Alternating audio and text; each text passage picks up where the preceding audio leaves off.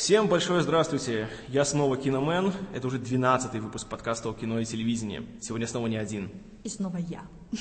Да, мы снова я. Ладненько, мы целый месяц с тобой практически ничего не записывали, ты понимаешь? Понимаю. Это ужасно. Это, хорошо. ужасно. Ну, не будем говорить, почему этого так не произошло, потому что это будет слишком долго. Это будет отдельный подкаст.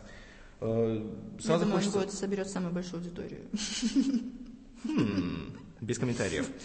А по поводу комментариев, наверное, сейчас немножко поговорим. Во-первых, большое спасибо всем, кто послушал, скачал последний наш, э, нашу эту болтовню полуторачасовую. Большое вам всем спасибо. Спасибо пользователям WizArt и Stereo Melody, которые попросили, чтобы мы записали новый выпуск. Я вообще не понимаю, о чем он говорит. Это к лучшему. А, Кроме того, спасибо всем, кто вообще, в принципе, подписался, потому что подписчиков стало еще больше, а теперь их аж 22, ты прикидываешь? Скоро Вот. будет 23 и снимут фильм с Джимом Керри. О, ужас. Это самая стрёмная ссылка, которую можно только придумать было. Давай. Ладненько. Немножко, наверное, сначала ответим на пару комментариев, которые пришли на предыдущий выпуск. Ну, во-первых, наш замечательный друг из Краснодара, дядюшка Римус, уже в который раз жжет. Значит, первый его комментарий. Так, не надо обижать Бенджамина, в смысле Баттона. Про него сегодня попозже будет. «Рассвет мертвецов» — это единственный фильм про, про зомби, который я воспринимаю. Ну, это хорошо сказано, хотя, знаешь, посмотри еще «Зомби по имени Шон». Тоже суперское кино.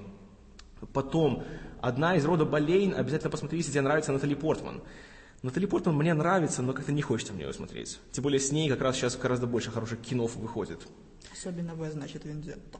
О, «Вы, значит, Вендетта, да, да. Слушай, ты не смотрела эти эм, такие короткометражные видео есть, где Зак Галифанакис, бородатый чел из этого похмелья, э, берет интервью других э, всяких знаменитостей? Нет. Нет? Тебе скину. Он там у Натали Портман просто шикарно и говорил. Не буду цитировать, потому что зацензурят. А, Понятно. потом, Интересно, что ему отвечала на это Натали Портман. она ничего, она очень краснела и говорила, «Э, следующий вопрос. Информативное интервью получилось. Да. Так, сразу позвольте еще оговоримся, что мы сегодня снова говорим со страшным эхом. Потому что мы в туалете. Да, мы в туалете. Это отсылка еще одному комментарию от инквизитора, э, простите, администратора сайта Арпод Арины, которая спрашивала, записывались мы в туалете. Нет, мы не в туалете, мы в Гродненском госуниверситете. Ну, Кому как. да, больше говорить не буду на эту тему. Еще он сказал, что фильм «Мученицы» клевый. Ну, и хоть в чем-то наши с тобой вкусы совпадают, и слава богу. Хотя, конечно, можно ли использовать к этому фильму слово «клевый», это еще надо поговорить. Но вот когда я посмотрите, вот тогда мы это все обсудим. Да-да-да. Вот. Завершая комментарий дядюшки Римуса. Э, Я не смотрел «Ведьму из Блэр», потому что я боюсь ведьм. Посмотри, там не про ведьм. Ну, там про ведьму, но как бы там ее, ее как бы нету. Вот. Ну и самая классная, конечно, моя любимая часть. Все умрут, и, а я останусь. Блювотное кино. Это слово блевотное сюда не подошло. Нет, оно просто как раз идеально. Просто именно такой фильм, да. Спасибо, спасибо. Потом Александр Баркар тоже, э, его задел мой комментарий по поводу фильма «Господин Никто», сказал, что мораль у фильма есть, и она звучит «все возможно, пока не сделан выбор». Потом я понял, что эта фраза на самом деле является его рекламным слоганом. Поэтому говорить, что мораль ли это фильма, я не знаю, можно так говорить. Но в любом случае, даже если такая мораль, она совсем не вызывает у меня депрессию и не заставляет меня застрелиться. Все возможно, пока не сделан выбор. Да, Ничуть не вызывает. да. Да. Вообще такие фильмы популярны только потому, что в них ничего не понятно. Ну, не без этого. Так, потом. а, так, что там еще было? Вот дядюшка Римус тоже еще ответил потом. Я точно так же могу сказать про господина Никто. И к фонтану, о котором я тоже говорил, можно придраться. Но я считаю, что это два достойных фильма, которые не нужно посмотреть, которые нужно посмотреть, подумать и сделать вывода для себя. Ты, наверное, смотрел «Господин Никто» в плохом настроении. Не в очень хорошем, скажу так. Я на седьмом сезоне Хауза, сейчас он совсем не тот. Ну, о Хаусе тоже мы много говорили, не будем повторяться. А, Опять же, сразу вкратце так отвечу насчет того, что, как я сравниваю «Господин Никто», там фонтан и все остальное. Понимаете, я не спорю, что к фонтану можно придраться. Там полно есть всяких сюжетных дыр, там э, как бы таких э, просто нелогичных моментов и так далее. Но почему я офигел от фонтана и почему я плевался от «Господина Никто»? Потому что на эмоциональном уровне фонтан меня поразил. «Господин Никто» или «Мистер Никто» или как угодно еще, он пустышка. И я смотрел, и просто мне было пофигу, что происходит. Вообще, придраться можно ко всему, даже к «Звездным войнам». Ну, потому что в космосе нету звука. Как-то там может что-то взрываться и делать такой пау, такой звук. Но ведь никто же не придирается. Или тоже, смотри, вот «Бэтмен. Начало». Фильм гениальный, я не спорю, я его обожаю. Кристофер Нолан, он вообще молодец, он, блин, Короче, где ляп? Ляп, смотри какой. Помнишь, там в финале у главного злодея, не будем говорить у кого, ибо страшный спойлер, у него был гигантский адский план. У него было устройство, которое испаряло всю воду в городе. И он сначала добавил какой-то там токсин в эту воду, чтобы потом люди его вдохнули и обезумели. Так смотри, какая вещь. Устройство испаряет всю воду вокруг, но почему-то на человека, у которого организм на две трети да. из воды, никак не действует. Наверное, потому что он у кого-то испарил мозг. Наверное. Но фильм же от этого хуже не становится. И я все равно, я смотрел, я также до сих пор меня захватывает, и также мне интересно. Почему? Потому что там интересны персонажи. Интересно то, что они делают и почему они делают. К таким вещам можно просто относиться как в фильме 3 плюс 2. Это сон, это сон, это кино. Ну, если совсем уже не, не ужасный ляп. Это точно. Так, потом, вот еще мне тоже понравилось. Ирина Дудич из Москвы. Она мне написала смс такую вещь. Не знаю, почему у тебя мистер Никто не вызвал ассоциации с эффектом бабочки. Ну, потому что эффект бабочки такое отстойное кино, что у меня ни с чем оно не вызывает ассоциации. Уж простите меня. Эштон Кучер, путешествующий во времени с помощью тетрадки. Что тут еще комментировать? Какие еще ассоциации могут быть? Вот. И потом очень классно. Вот э, слушай внимательно. А сериалы вы угарно обсуждали. Местами как бабки дикий ангел какой-нибудь. Да, мы такие, да. Степановна, ты в баню? Не, я в баню. А, я думала в баню. Вот мы именно такие, да, Ира, спасибо, мы тебя тоже очень любим. Вот. Ну и, наверное, э, так, еще Моджо 056, наш человек с Украины, Э, Я не могу дословно вспомнить его комментарий, но он говорил о том, что в принципе все было нормально, только что про сериалы ему не интересно, потому что он их ни черта не смотрел и не собирается. Но все-таки «Огни пятницы» посмотри. Это шикарная вещь. Я недавно закончил четвертый сезон, и он просто прекрасен. А, Он спрашивал, смотрел ли я сериал «The Shield» или «Щит», как у нас его перевели, про нечистых на руку полицейских. Да, я его смотрел нет. посмотришь. У меня есть все семь сезонов, лежат у меня на полке на почетном месте. Это прекрасная, прекрасная вещь. Вторгаются. Чужие. Да. А, так что скоро, наверное, нас сюда погонят. Или нет. Так вот, э, сериал «Щит» замечательная вещь, хотя, конечно, не лучший перевод. не лучший. Ну, в другой раз скажу почему. Да. Он классный на самом деле. Он жесткий, он такой брутальный, реалистичный, отлично снят, отлично разыгран. Всем очень-очень рекомендую. Даже если вы терпеть не можете сериалы про полицию. Он в этом плане очень нетипичный и очень, э, ну, такой захватывает. А ближе к последнему сезону, это вообще такая шекспировщина начинается, что, что просто вообще. Вот. Ну и, наверное, комментарий, на который мы, пардон, еще немножко ответим. Пользователь WizArt нам написал. Здорово, киномен. Вот мне интересно, откуда ты про эти мелочи знаешь? Кто там пел, чего в какой части? Читаешь где-то или сам шаришь? Если сам, то твоя профессия как-то связана с киноиндустрией. А в общем, подкаст отличный, много интересной информации с хорошей подачей. Так держать. Ну, за это большое спасибо. Мы стараемся. Э, Скажи, пожалуйста, я. Твоя профессия связана с кино? Нет, Нет. С чем связана твоя профессия? не скажу, но не с кино. Не с кино. Моя профессия тоже не связана. Моя профессия связана с сельским хозяйством. О, боже, Ну, точнее, нет, моя работа связана. Моя профессия связана с э, филологией. что ты филолог. Да, я филолог, именно что. А, поэтому нет, никак не связано. Откуда мы это все знаем? Э, я скажу про себя. Я Из- узнаю от него. Ну вот, уже половина ответа. А, Я изначально, я читал очень много, как правило, всяких там журналов. Это было самое классное где-то вот в конце 90-х, начало 2000-х, когда был журнал «Премьер», который я дико-дико любил. Там было полно как бы вот и э, статей о таком популярном кино, и о так называемом артхаусе, и всем остальном, и фестивалях, и все такое. И было подано так довольно непретенциозно, спокойно, интересно. И вот это так очень повлияло на меня. Хотя иногда там была реклама. Вот, например, фильм «Готика», который ставили как чуть ли не самый лучший триллер сезона, а почему-то в итоге он оказался полным пшиком. Ой, фильм «Готика», только одно слово могу сказать о нем. Тихо, тихо, я Вот и все. Вот все, что я скажу о фильме «Готика». А, так, потом, опять же, откуда я эту информацию узнаю? Сначала просто куча всего насмотрелся, просто запоминал. Потому что есть многие вещи, опять же, те же «Звездные войны», там, не знаю, «Назад в будущее», о котором тоже с вами поговорим, э, «Терминатор» и так далее. То есть просто есть фильмы, которые в детстве смотришь, запоминаешь, они у тебя остаются в памяти, и потом, когда видишь какую-нибудь такую отсылочку, какую-то цитату, то просто сразу улавливаешь и сразу с этого как уже смеешься. А, Плюс я очень люблю дополнительный материал на DVD. Все эти аудиокомментарии, документальные фильмы и так далее, в которых, правило, ну, просто уйма информации можно найти. Вот э, откуда все это я, знаю. Вот. Ну и стараюсь по мере сил делиться с этим, и при этом не показаться совсем уже полным э, очкариком, и который там уже, знаешь, выискивает там чуть ли не до последнего пикселя, рас- рассматривает каждый кадр. Есть же и такие извращенцы. Ладно, про очкариков не будем. Хорошо. Аж 10 минут мы с тобой отвечали на комментарии. Мы? Да, мы. Давай дальше. Мы киномен. А, ладненько. Давай с тобой поговорим о том, что мы с тобой посмотрели в последнее время. Начнем, наверное, с самого нового, с того, что мы смотрели с тобой в кино. Трон. Трон, двоеточие наследие. Сиквел к фильму, которому 28 лет. То есть ему больше, чем мне, и, И мне. и больше, чем тебе. Ой, да, больше. Да, ему больше. Ай, Смотрели мы с тобой его в 3D, разумеется. Да, но нас обманули, там не все в 3D. Мгм, да. Ну, это- ладно, в ну, это принципе, типа нас обманули уже, когда мы туда пошли. Не без этого. Ну, знаешь, там типа часть замысла. То есть, как бы, сцены, которые происходят в нашем мире, они такие обыденные, такие плоские, двухмерные. Воды, сумерки, темнота, серая картинка. Да, да. Видишь, ни один подкаст не обходится без слова «сумерки». Ай-яй-яй, Да. А когда уже, собственно, главный герой попадает в компьютер, то все становится в 3D, все такое Будем платить за объемное. авторские права. Это мы вырежем. Давай. Так вот, что ты думаешь о фильме «Трон. Наследие»? Я думаю, что много денег вбухано, и, в принципе, картинка получилась достаточно нормальная, но содержание вообще никакое.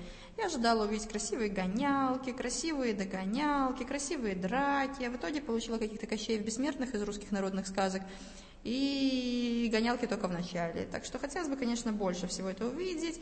Ну и, как говорил один мой друг, очень интеллектуальное кино, потому что в какой-то момент э, начинают вылазить какие-то диалоги, в которых ты ничего не понимаешь, и только сыплются какие-то умные слова. Вот, в общем-то, и все. Хотя, в принципе, кино такое, ну, смотреть можно.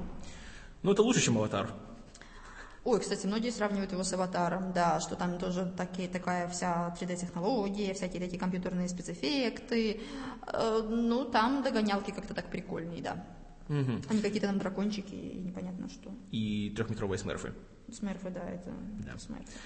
Э, Знаешь, вот согласен, потому что как бы смотришь трейлер и думаешь, вау, светоциклы, А все было в трейлере.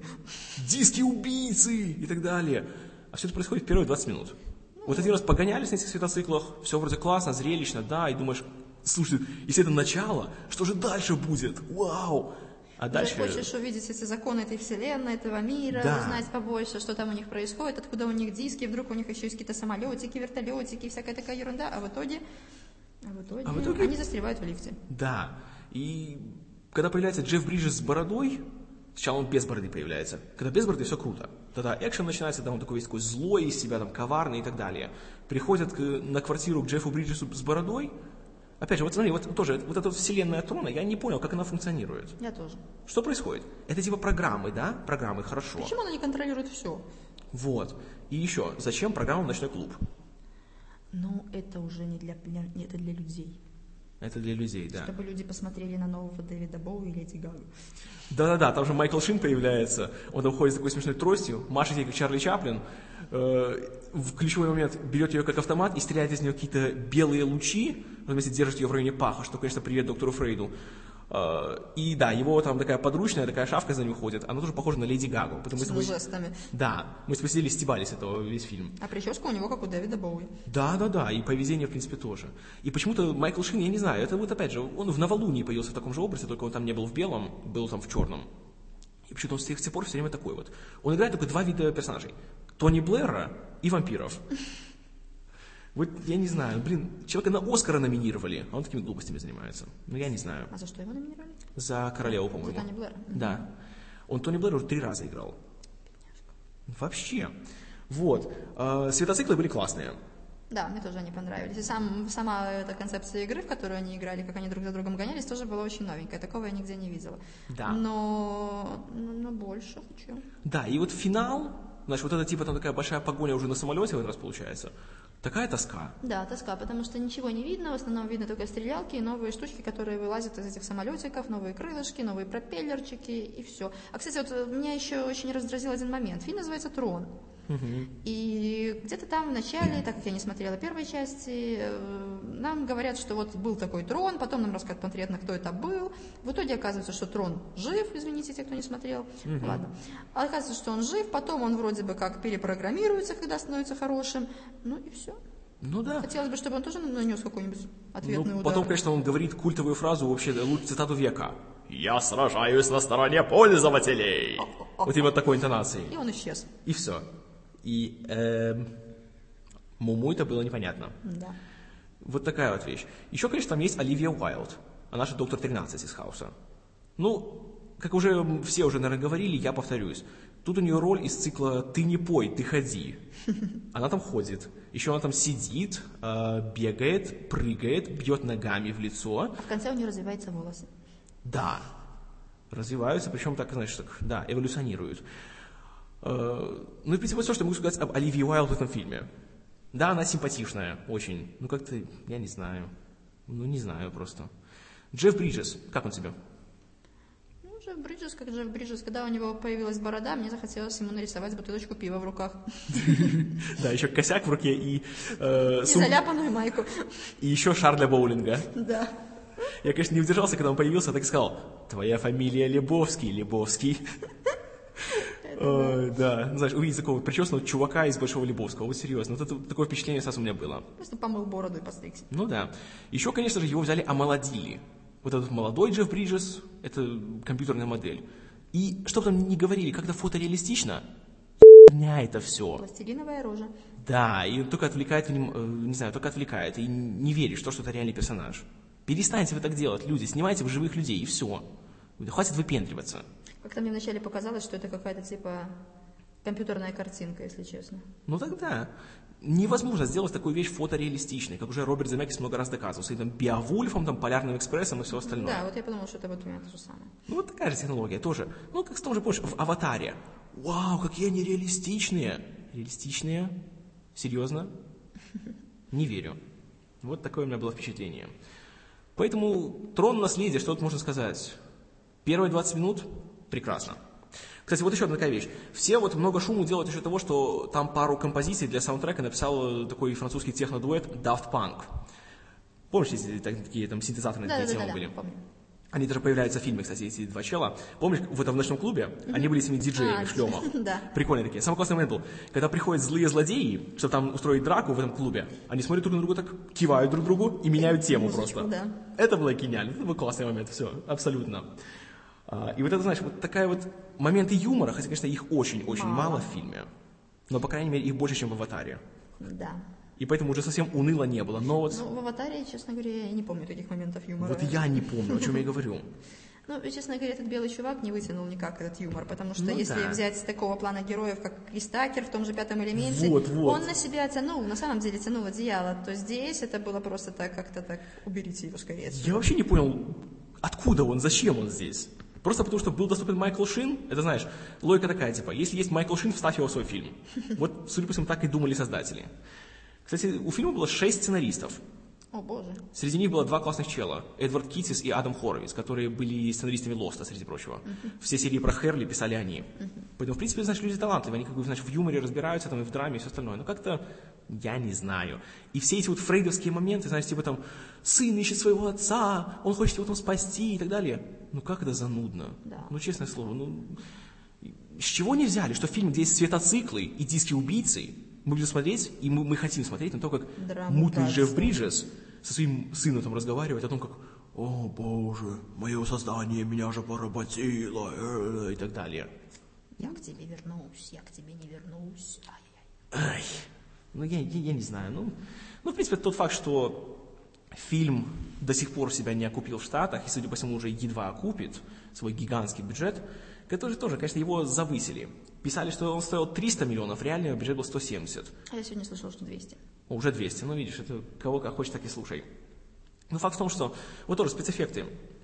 Тут они больше берут количеством, чем разнообразием, по-моему. Да, в основном они очень стандартные, очень одинаково все выдержано в одном этом самом, в одной теме, потому что везде черная картинка и светящиеся какие-то линии, которые у меня с плохим зрением в основном появляются искры в глазах, так что Ну да. Еще позвольте скажу, 3D полная лажа. Там на самом деле есть несколько сцен в 3D, а все остальное в 2D. Но и те, что они есть, ну я не знаю, ну кого это впечатлит? Ну, кроме, конечно, пятилетних детей. Ну да. Хотя пятилетних детей не очень впечатлили Зиголоди, потому что ты О, помнишь? да. А, политех. Да, он учился в политехе, или я учился в политехе, это моя альма-матер. В это время пятилетний ребенок, который сидел рядом, сказал, мама, мама, что такое политех? Слава богу, он не успел дослушать, что такое альма-матер. Бедная мама. Да, вот это было классно. И еще по поводу музыки, с чего я ржал весь фильм. Вот, понимаешь, вот с одной стороны, классно, когда выходит какой-нибудь хороший влиятельный фильм, вот типа вот «Бэтмен. Начало» и «Темный рыцарь», которому написали шикарный саундтрек вот Ханс Циммер и Джеймс Ньютон Хауард. Вот такой вот струнный, такой вот напряженный, все остальное, это супер. Потом Ханс Циммер, по сути, повторил его в начале в этом году. Там тоже было классно. Наверное, апофеозом всего стало вот этот, помнишь, трейлер к началу. Там такая музыка такая, еще даже в рекламе журнала «Планета» используют. Ну, помнишь, это такая... Да, да. Такая вот вещь. И с тех пор у любого более-менее претендующего на серьезность фильма или претендующего на крутость, саундтрек состоит вот из чего. Я тебе вот проиграю саундтрек к любому экшн-фильму последних двух лет. Создается напряжение. Да, ну, драматический момент, и там будет Машинки. на духовых. Вот. Вот тебе саундтрек любого фильма. Ну, люди, ну сколько можно? Ну, правда, ну, ну, ну придумайте что-нибудь свое. Как помнишь, в свое время, когда вот вышел «Реквием по мечте», и его саундтрек стали растягивать по всем трейлерам. Даже «Властелин колец» третий, когда его рекламировали, там тоже была эта музыка, это пам-пам, пам-пам-пам-пам, пам-пам-пам-пам. И там у «Властелина колец» не было своей музыки для трейлера, надо было брать из э, «Реквием по мечте». Короче, у меня нет слуха. Ну, неважно. Это я уже начинаю уже уходить в сторону. Так что от 1 до 10 сколько поставишь трону наследия? Ну, наверное, 4-5. Я буду по 4, я поставлю 6. Это значит, это неплохой фильм ни в коем случае, но это и не очень хороший фильм. Не то, что ожидаешь. Да, на второй, второй раз я его смотреть не буду однозначно, на DVD покупать его не буду. Вот. Ну, в принципе, я думаю, как показывают его кассовые сборы, большинство зрителей на свете так тоже согласны с этим всем. Так и поступили. Ну, Джефф Бриджес, конечно, молодец, но все-таки пусть он лучше себе какую-нибудь роль получше найдет. Ну, у него вообще с, большими, с крупными бюджетами всегда ему как-то не очень. Вон «Железный человек» первый, где он был злодеем. Там он был лысым. О, боже. Ну, тоже, ну, такая серая роль получилась у него. Хотя вроде, блин, Джефф Бриджес, ну, ну, он не может играть серо. А смотришь какой-то, и все. Вот то же самое, по сути, и тут получается. Ну, ничего, у него есть Оскар, так что он рулит. Да. Так, что мы с тобой еще смотрели? Пусти меня. Не просто «Впусти меня», а «Впусти меня. Точка. Сага». О боже, зачем это кто-то придумал? Ну, ты знаешь, все очень просто, потому что, во-первых, чтобы не было путаницы в названиях, потому что шведскую версию называют «Впусти меня». Это, конечно, в оригинале называется э, «Let den rete komma in», что означает Пусти меня правильно. Я тоже. Да, это из цикла «Умри тяжело, но достойно». Так вот, дословно означает «впусти правильного». Ну, или там «знай, кого впустить», что-нибудь такое, если я, как я перевел бы. Поэтому, чтобы не было уже путаницы, потому что американская версия так и называется «let me in», то есть «впусти меня просто». Ну, подумали, хм, тут есть вампиры, тут типа любовь, а что еще есть про вампиров и про любовь? Сага. Сумерки, точка сага, или двоеточие сага. И вот теперь, знаешь, вот прокатчики, они создают такой образ у всех, что слово сага это должно быть про вампиров обязательно. И 14-летние подростки повалят штабелями. Ну, само собой. Хотя, конечно, как показывает тот факт, что фильм, по сути, провалился в финансовом плане, 13-летние девушки-подростки не повалили. А если Наверное, сначала повалили, повалили, потом быстро да, отвалили. разочаровались. Ну, потому что там же никто не блестит, там никто никому не признается в любви, там э, не играет Некрасиво. Мьюз, там в саундтреке нету группы Мьюз. И, ну и вообще, ну, такой, знаешь, фильм получился. Но нам он понравился. Нет, фильм хороший. Почему он хороший? Фильм хороший, потому что, во-первых, там не блестят вампиры. Во-вторых, здесь нету такого вот романтического ореола, который меня, честно говоря, поддостал после всех этих блейдов, всех этих саг и всего остального. Какие вампиры замечательные, как на них красиво смотреть. И, в принципе, все тайно мечтают, я тоже хочу быть вампиром. Громче. Я тоже хочу быть вампиром, чтобы быть таким сильным. Здесь вампиры показаны просто достаточно, и на самом деле то, что они делают, вызывает скорее отвращение. На самом деле отвращение. Не страх, а вот просто отвращение. Как, в принципе, наверное, должно вызывать зло. Может и страх, не знаю. Ну, у меня было, честно говоря, просто отвращение. Ну так да, потому что вампиризм по определению это не что-то, чем можно восхищаться и к чему можно стремиться. И вот тут, в принципе, тот же подход, что был и в таком старом фильмеце, назывался Near Dark, У нас его, кажется, сейчас называют как «Почти полная темнота» или что-то такое. Его сняла Кэтрин Бигелоу, которая потом получила Оскара за «Повелителя бури». А, она смотрела на вампиров как на наркоманов. И вот и все. И ничего крутого в них нету. И вот тут это особенно так подчеркивается. Да, крутизны вокруг вампиров здесь вообще нет никакой. Ну, только что, конечно, она всем тоже воротит шеи и все остальное. Ну да. Но когда она поднимает свою голову после того, как она укусила кого-то, это, честно говоря, скорее, ну, так, просто, просто неприятно, вот и все. Да, это не круто однозначно. Тоже интересен э, как бы, подход сам к истории вампиров. То, что тут не мужского пола вампир, женского, что редкость. Более того, человек стал вампиром в 12 лет и остался в таком вот образе такой вот маленькой девочки. Это тоже, это вроде казалось бы мелочь такая, но, знаешь, очень грамотно сделано. Плюс интересно еще и то, что тут не делается такой вот э, сенсации из того, что вампир, а, горит от солнца, там все такие дела и тому подобное. Все так серо показано, так спокойно, обыденно и так далее. И лично для меня «Впусти меня» это даже это не история о вампиризме, это тут вампиры чисто так, просто вот случилось Способ. так, что это вампир. А реально это больше об одиночестве, об отчуждении, я бы сказал. И тут мне очень понравилось, как раз вот в американской версии даже больше показано, чем в шведской. Вот этого главного героя, этого мальчика, которого все чмурят, э, все кому не лень в школе, и там издеваются всячески. Кстати, вот в, в американской версии даже это больше сделали акцент на этом. Потому что в шведской все как-то больше так, ну, как всегда в шведском кино, все так более так тихо, так монотонно. Там, конечно, над ним тоже издеваются, но не настолько, как бы сказать, так... Короче, смазано. Да, не настолько жестко, как это делают в ремейке. Ну, тоже эффектно. А, тут еще очень классно показана линия вот его отношения с родителями. С отцом он вообще не видится, он только один раз говорит с ним по телефону. Кстати, самый смешной кадр во всем фильме. Угу. Ты помнишь? Там, где у него слеза идет или что там? Э, там, где он говорит, папа, есть ли настоящее зло? А сзади висит Картинка с Иисусом Христом. А, не, подожди, Иисус Христос был другое. Это когда он полез в кошелек к своей матери, чтобы а, украсть да, да, 20 да, долларов. Ну, ладно, извини. И там висит портрет Христа. Это было весело. Да, это было классно. У него, собственно, мать такая немножко двинутая на религии, ну, среди прочего, от того, что еще и развод у него идет и все остальное. И вот смотри, какая вещь. С отцом, да, он вообще не видим, мы его только слышим один раз. Да, по телефону. Мать мы тоже не видим. Да, мать все время снимается со спины, лицом ее не видели ни разу. Да, и даже в начале есть сцена, где они сидят ужинают за одним столом у нее лицо расплывчатое, специально в такое не сфокусированное. Да. И вот это тоже, казалось бы, так смотришь, не обращаешь внимания. А это на самом деле тоже такой классный такой прием, который показывает, что вот насколько как бы вот мальчик один. Да, отношений нет. Да, вот это, это очень сильно было сделано.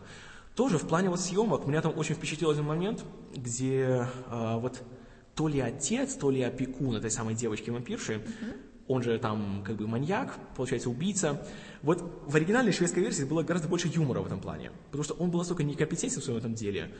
Там вот посмотришь э, оригинал, там просто одна из самых ржачных сцен была, где он вот как бы убивает свою первую жертву, uh-huh. вот там вот парня свешивает с дерева да, и спускает ему кровь. Uh, тут получается так, что тут все нормально. Он как бы набрал ее, просто споткнулся, там э, в лед провалился, и все, и у него просто упала канистра. Там все было по-другому. Там он это делает под фонарем. Придурок. И плюс там где-то вокруг еще ходят люди. Кто-то там выгуливает собаку. Собака убежала, и девушка где-то бегает, типа, типа, давай, собака, там вернись ко мне. Собака пузель, такой пушистый белый. Угу. И такая картинка, знаешь, висит этот э, парень, угу. он стоит над ним на корточках, угу. побегает сзади пузель. Угу. И сидит смотрит на него. И вот такая вот немая сцена получается. Да Там просто классно все сделано. Ну вот, вот реально, просто там такой степ над ним был. Хотя, конечно, тут тоже он не сказать, чтобы суперкомпетентный. И вот э, сцена, которая мне больше всего понравилась в визуальном плане. Когда там в машине происходит. Да, когда... Ну, не будем спойлерить, но факт в том, что там показывается, по сути, авария, снята полностью вот с одной точки, одним ракурсом, э, одним дублем, как будто вот с заднего сидения. Там что-то там врезается, переворачивается кучу раз, там все остальное. Нет такого ужасного ой, машинку смяла. Внутри сидишь и понимаешь, что что-то происходит, причем что-то не очень понятное. Ну, примерно как в аварию попадаешь.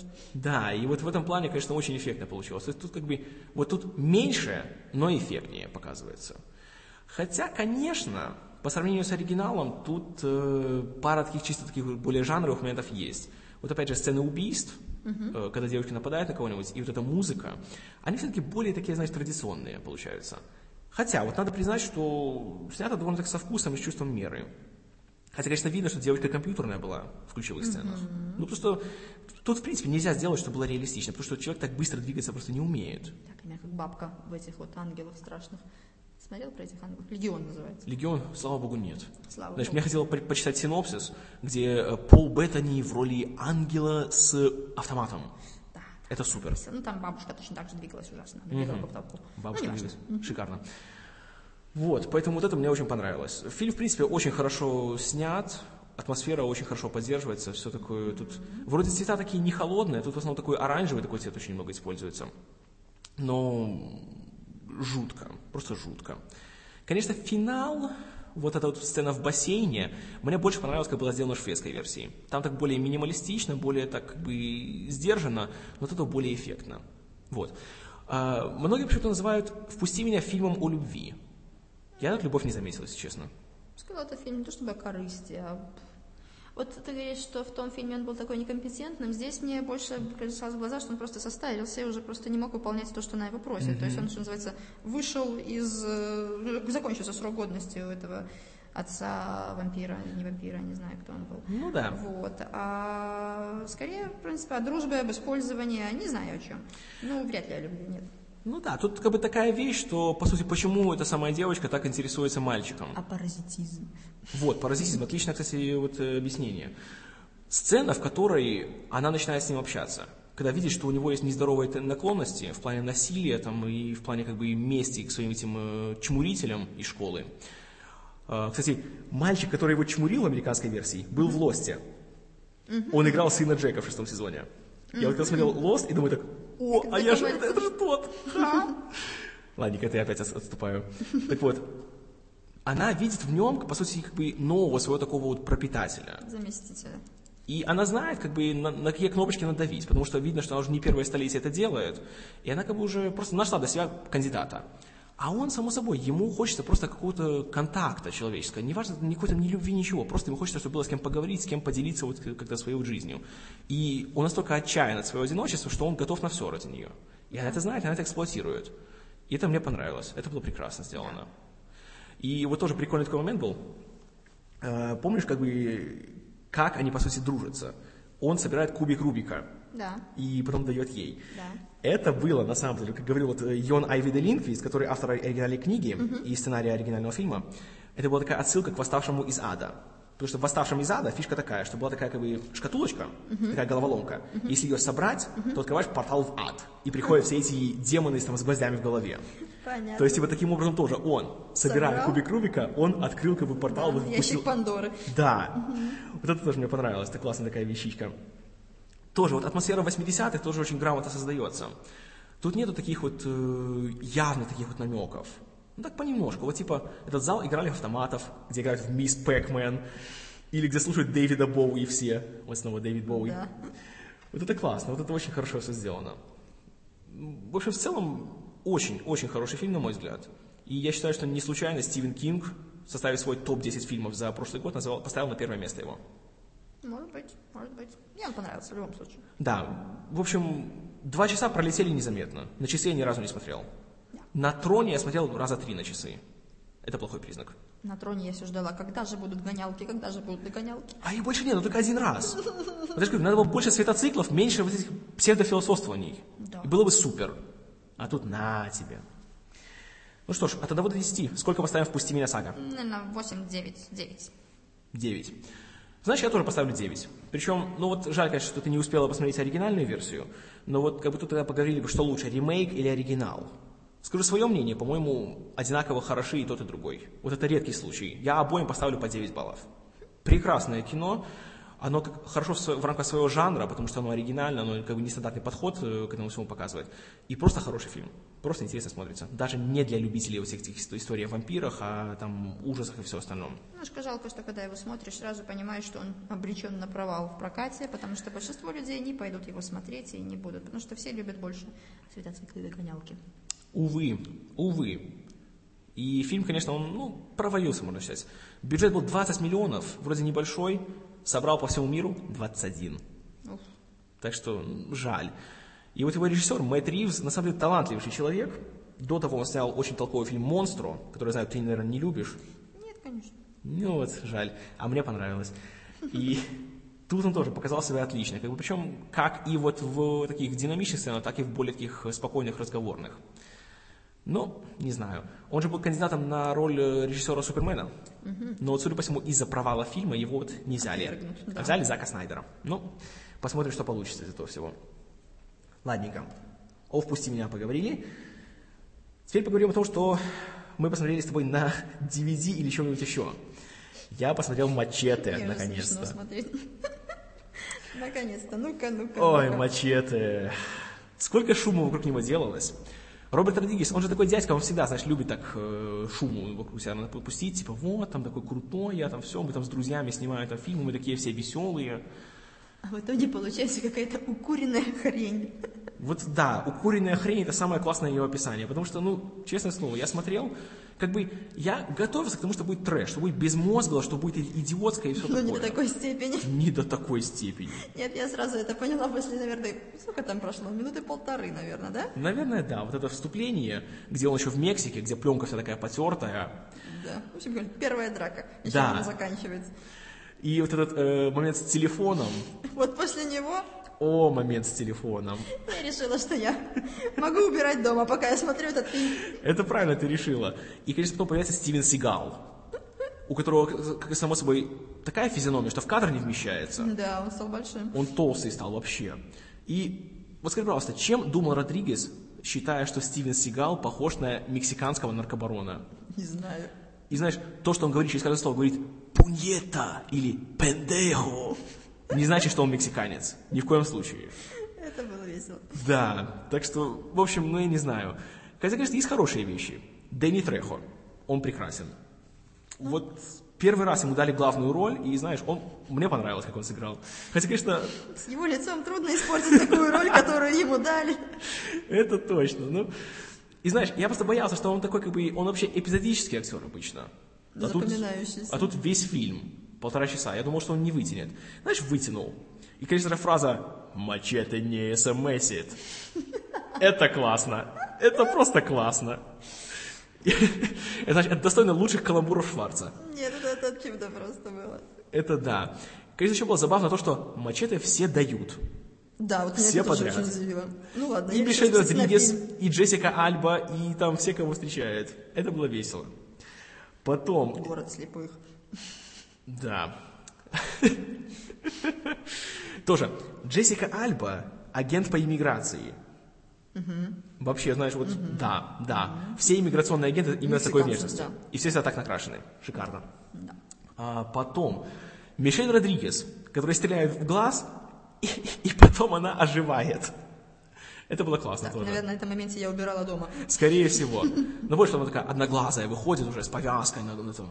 И, знаешь, в одном только лифчике. И с двумя автоматами. И никто в нее не попадает. и ей все пофигу. Ай. Ну, конечно же, Роберт Де Ниро. Слушай, ну что с ним творится? А где он там был? Он сенатора играл, помнишь того злого? А, да, совсем чуть-чуть, он же там, да, да, да, да, да, да, он же, в принципе, заправлялся этой гадостью. Ну, слушай, ну что это такое? Ну, блин, чем он думал? Наверное, как и все слепые в этом фильме, он не читал сценарий. Так смотри, какая фишка. Изначально не его планировали на эту роль. А кого станул? Криса Купера хотели взять. Помнишь, Крис Купер, это который был в «Красоте по-американски»? Помнишь, этого сержанта играл, этого злого, который оказался э, этим скрытым гомосексуалистом? Купер почитал сценарий и сказал, господи, я такого, такого маразма в жизни не читал. И послал Родригеза лесом. Де Ниро подумал, что он круче. И согласился. Что получилось, ты видела. Да. Нет, слушай, это ужасно, это просто ужасно. А, актеры тоже как-то, я не знаю. Ну вот Джефф Фейхи мне понравился, он хорош был. Это, помнишь, тоже он был в Лосте, этот, этот пилот Фрэнк. Да, да, да, да, да, да, да, помню. Он такой бородатый и жуткий. Вот он понравился, при- прикольный. Просто видно, что он как бы в трэше много снимается, всяких, всяких фекалиях, начиная еще от этого газонокосильщика. Да, да, да, да, да. Так что как бы ему, он уже собаку съел на этом всем. Боже, я уже совсем забыла, что был такой фильм «Газонокосильщик». О боже, это значит, был первый такой случай, когда использовали компьютерную графику. Один из первых. Там еще был Пирс Броснан, Да, до да, да, Бонда. да, да, да, да. Ой, дебильный фильм был. Потом еще был еще дебильный сиквел у него. Так их два, по-моему, да? Или три, или два, Э, по-моему. Два фильма, два. Но второй просто абсолютно несмотрибелен. А, так вот, Джефф Фейхи мне понравился. Все, подкаст завершен. Вот. Линдсей Лохан еще появлялась. Я не знаю, какая-то она тут вообще никакая. Ну, честно говоря, она мне нигде не нравится, она какая-то неумытая. Значит, Линдси Лохан была хороша только в одном фильме «Дрянные девчонки». Там прекрасный фильм, во всех смыслах. Но это больше не ее заслуга, а, собственно, сценаристки Тины Фей, которую я обожаю. Почему, скажу в другой раз. Вот. И, ну, как-то не знаю. Вот еще проблема в чем?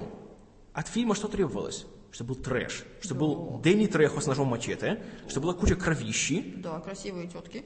да, куча не, немотивированной сюжетом обнаженки, Да. и все.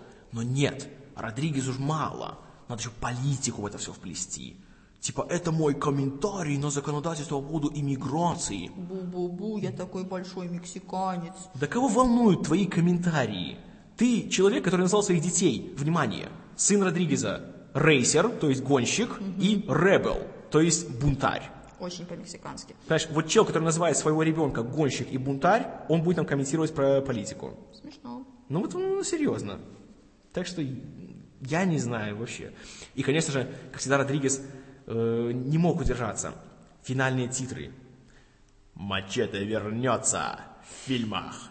Причем вот я не знаю, почему так перевели.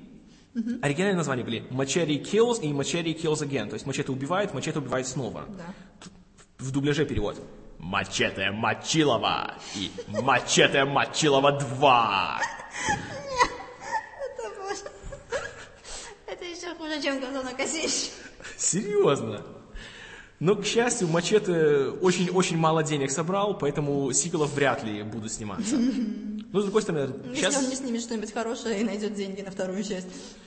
я сомневаюсь, потому добить. что сейчас Родригес знает, что снимает? Дети шпионов 4. Ой-ой-ой-ой. Ну, может, что-нибудь потом еще снимет. Если когда-нибудь он соберется сделать «Город грехов 2». Но, блин, он уже пять лет уже не может его сделать. Потому что, знаешь, находит более важные вещи, типа, Мачете. типа «Планеты страха» или «Хищников». Ну, вот, ах, вот все, что я могу сказать о Роберте Родригезе. Ай. Ну что, сколько поставим ему? Ой, ну я не знаю. Ну, как трэш, наверное, 10, а как фильм. Хорошо. Вот так сразу такую градацию не сделаешь. Ну, как фильму, наверное, 4-3. М, Не знаю. Хотя трону мы поставили сколько? Ты поставил 5-6, я поставил 6. Ну, черт, ну тогда 3 нормально. Я тоже поставил ему 3. И как фильму, и как трэшу. Мне было скучно.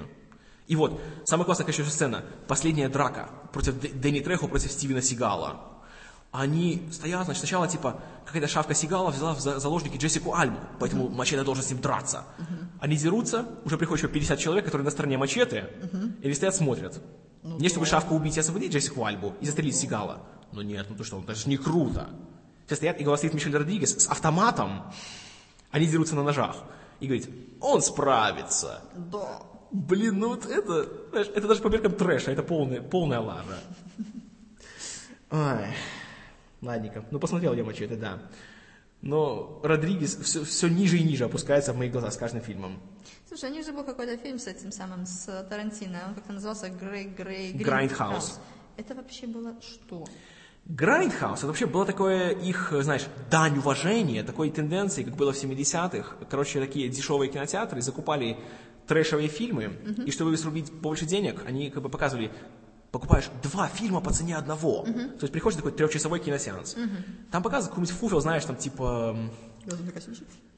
Не совсем, знаешь, такие фильмы, которые снимались за две копейки и три бутерброда в стиле там «Женщины-оборотни на службе СС». Вот такая вот вещь. И такой показывали какой-то, что- какой-то трэшевый хоррор и какую-нибудь такую, не знаю, какую-то типа квазиэротику. Такую дешевую-дешевую европейскую, как правило. И вот люди на это ходили. Вот такие, такие фильмы, такие кинотеатры назывались грайндхаусами. Они решили сделать такое же. Вот типа Родригес снял «Планету страха», а Тарантино снял «Док- «Доказательства смерти». И сделали такой трехчасовой фильм. Причем сняли еще фальшивых трейлеров для них, среди которых был Мачете. Потому что Мачете изначально был только трейлером. И там были все эти моменты, знаешь, там, где он там ставит этот миниган на, на, этот, на мотоцикл, где он приходит к своему брату Чичу Марину, который играл священника. Вот Чич Марин, вот тоже, он, он шикарен был. Конечно, тоже, он ходит с двумя дробовиками, стреляет сразу из обоих. И, и пофигу, что в реальности его бы отнесло, наверное, на метров на пять отдачей. Это не важно, потому что он Чич, понимаешь, ему все не страшно. Вот, и там все эти сцены показывались. И причем В том же трейлере были как раз и Джефф Фейхи там был тоже, и все остальные, как бы, вот много сцен, они просто очень так кадр в кадр пересняты были, когда снимался полнометражный. Ну все, трейлер гораздо круче был. Вот трейлер смотрел, там было супер. Еще там сняли трейлеры э, Илай Рот, который снял «Хостел», потом Эдгар Райт, который снял э, «Типа крутых легавых» и «Зомби по имени Шон», и Роб Зомби, который снял «Дом тысячи трупов», э, «Изгнанные дьяволом» и ремейк «Хэллоуина». И не поверишь, фильм провалился. Колоссально причем. Бюджет был, кажется, 80 миллионов, собрал 13. Да. Поэтому уже в Европе фильмы разделили. Показывали отдельно «Планету страха», отдельно «Доказательства смерти». Ну и то, и другое получилось, мягко говоря, сомнительным. Особенно «Доказательства смерти». Боже мой, Курт Рассел, ну до чего он докатился, господи. Когда-то же он был, блин, это же был Снейк Рассел. Плискин. Это же был, блин, побег из Нью-Йорка. Большая там что-то разборки в маленьком Токио. А тут вот, это- вот, вот это вот. Эх. Так что ужас. Ладненько, это пока что конец первой части